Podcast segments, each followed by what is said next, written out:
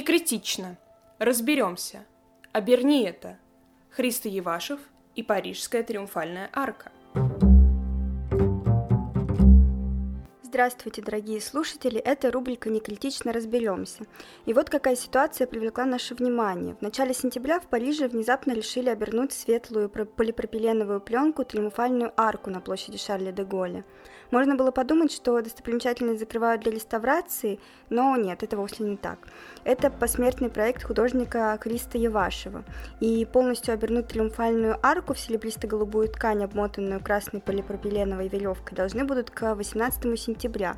В целом для всего действия потребовалось около 25 тысяч квадратных метров полотна, в 4 раза меньше, чем для упаковки Рейхстага, но о нем чуть позже.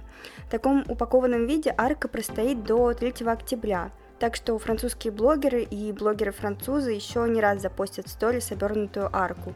На церемонии открытия инсталляции, кстати, присутствовали министр культуры Франции и мэр Парижа.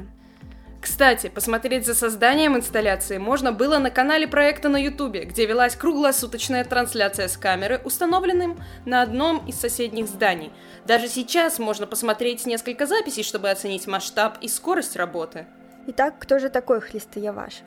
Это довольно известный американский художник и скульптор болгарского происхождения, который работал вместе со своей женой Жанной Клод де Гибон, а, принимавшей участие в его инсталляциях помогавший ему.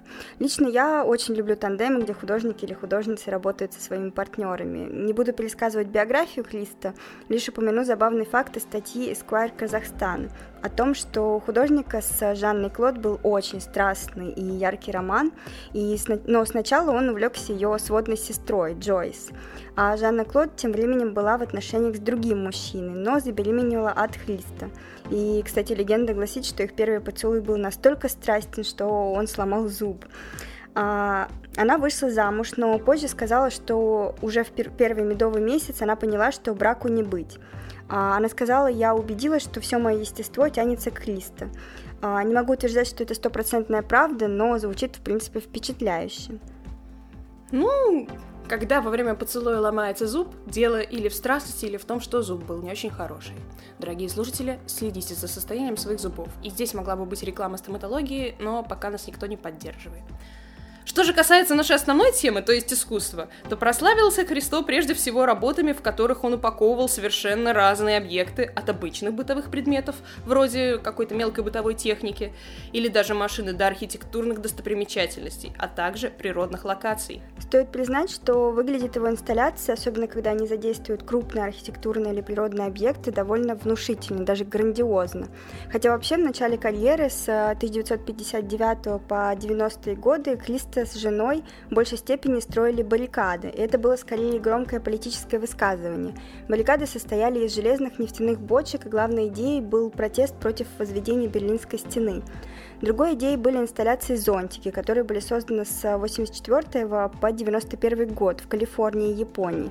Всего насчитывалось около 3000 установленных на открытом пространстве зонтиков 6 на 9 метров и весом почти две сотни килограмм. Причем в конечном итоге эти зонтики даже стали неким арт-пространством. А под ними могли праздновать свадьбу или проводить пикники, хотя и без жертв не обошлось. В США от удара снесенного ветром зонтика скончалась одна женщина. Думаю, надо поместить вообще работы Христо в Инстаграм, чтобы вы могли это увидеть, потому что это очень зрелищные объекты, на которые обязательно надо смотреть, но, конечно, лучше всего рядом с ними присутствовать, но кто сейчас обладает возможностью съездить в Париж?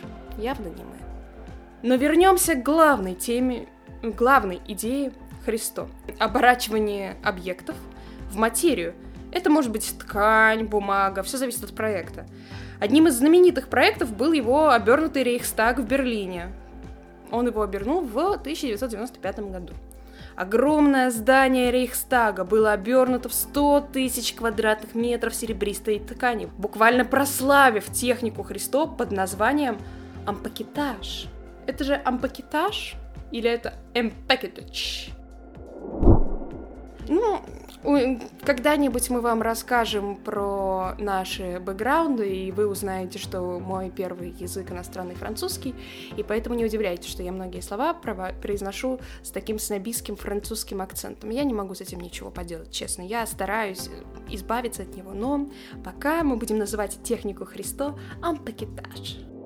Выбор здания не случайен ведь это символическое место столкновения западного и восточного блока города, а под тканью спрятана яркая и кипучая политическая жизнь.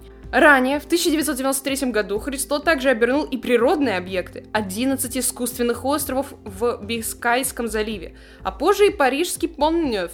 Так что это не первая инсталляция Христо в городе влюбленных. А сейчас снова в Париже оборачивают уже не Поннёв, а целую триумфальную арку, один из самых посещаемых парижских достопримечательностей. А, она была построена на Елисейских полях в XIX веке Наполеоном в знаменование его побед и памяти французских солдат, которые погибли на поле боя. Вообще, этот проект был мечтой художника, которую в итоге получилось реализовать уже посмертно.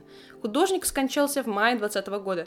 Он грезил этой идеей еще с 60-х годов 20 века, когда он жил недалеко от этого памятника, но осуществить эту шалость гигантского масштаба ему все же не удавалось. Зато за это время он успел завернуть в полотна несколько других достопримечательностей. В конечном итоге сейчас арт-проект был организован родственниками Христо, в частности племянниками, племянником художника Владимиром Евашевым, объединившим свои силы с Парижским национальным центром искусства и культуры Жоржа Помпиду.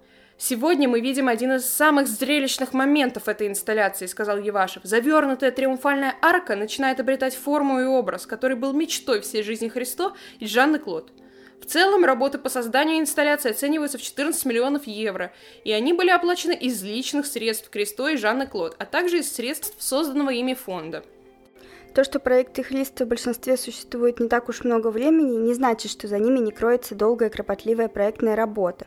Вообще, прежде чем запаковать какие-то объекты, художник создавал множество набросков и планов, продумывал, что и как будет выглядеть. Проект «Триумфальной арки» был задуман еще в 1960-е годы. В это, в это же время художником был создан фотомонтаж, имитирующий будущую инсталляцию, даже несколько его вариантов. Кстати, арку должны были обернуть еще в 2020 году, но все сложилось из-за всех известных нам обстоятельств. Если вам нравится то, что мы делаем, поддержите нас на Патреоне или Бусти. Ваша поддержка вселяет в нас уверенность, что наш подкаст действительно значим. Ко всему прочему, ваша поддержка может помочь нам покрыть некоторые ежемесячные расходы, которые мы терпим, записывая подкаст и создавая новые выпуски. Это и книжки, и аренда оборудования, хостинг. Заранее признательны за то, что вы не поленились, перешли в описание, нажали на топлинк и изучили опции поддержки. А, таким образом, Марку обернули, основываясь основывались не просто на идее Криста, а на основе его фотомонтажей, рисунков, коллажей проекта, а также моделей работ 50-60-х годов. Планирование, подготовка, реализация проектов часто занимает многие годы, десятки лет, что, по словам Христа, сближает их произведения с архитектурными сооружениями и городским планированием, урбанистикой.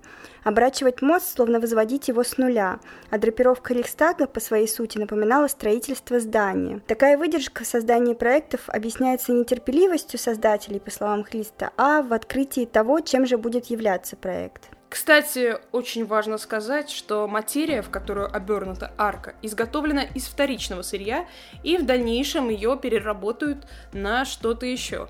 То есть это очень эко-френдли и все такое. Вы не думаете, что вот этот около полиэтилен потом, будут гни... потом будет гнить где-то в земле. Нет, все уже рассчитано на то, чтобы никакие экоактивисты не взбунтовались. Одной из ведущих тем Хлиста была тема иммиграции, ведь сам он, родившись в 1935 году в болгарском городе Гарбово, в 1956 году, в 21 год, нелегально выехал в Прагу и пересек австрийскую границу, после чего началась его иммигрантская жизнь. Лишь в 1973 году он получил американское гражданство. Одной из важнейших идей в работах Листа и Жанны Клод является их недолговечность, что можно назвать неким эстетическим решением – вызовом представления о бессмертном искусстве. Сам он говорил, чтобы исчезнуть навсегда, требуется, возможно, больше храбрости, чем для того, чтобы остаться. Во всех этих проектах тема исчезновения, желание остаться в тени – одна из самых сильных. Они исчезнут, как наше детство, наша жизнь. Художник очень долго вынашивал идеи своих произведений, но при этом ни одно из них фактически ему самому не принадлежало. Они долго планировались, какое-то время были в центре внимания, а потом исчезали, становясь частью современного искусства, этой частью, которая принадлежала уже прошлому. Эти работы также связаны и с его собственными размышлениями об иммигрантской жизни. Он писал, «Как и я, они, то есть работы, бедны, несчастны и приходящие, и очень скоро их не станет». Важно также упомянуть, что работы Хлиста обращают внимание и на проблемы взгляда на произведение искусства. Упаковка скрывает все возможные детали архитектурного произведения, обращая внимание на основные его характеристики – высоту, величину здания или достопримечательности объекта, на его неповторимость, а также на окружающее его пространство. Что касается болгарского происхождения, то Болгария присутствовала в жизни художника ежедневно.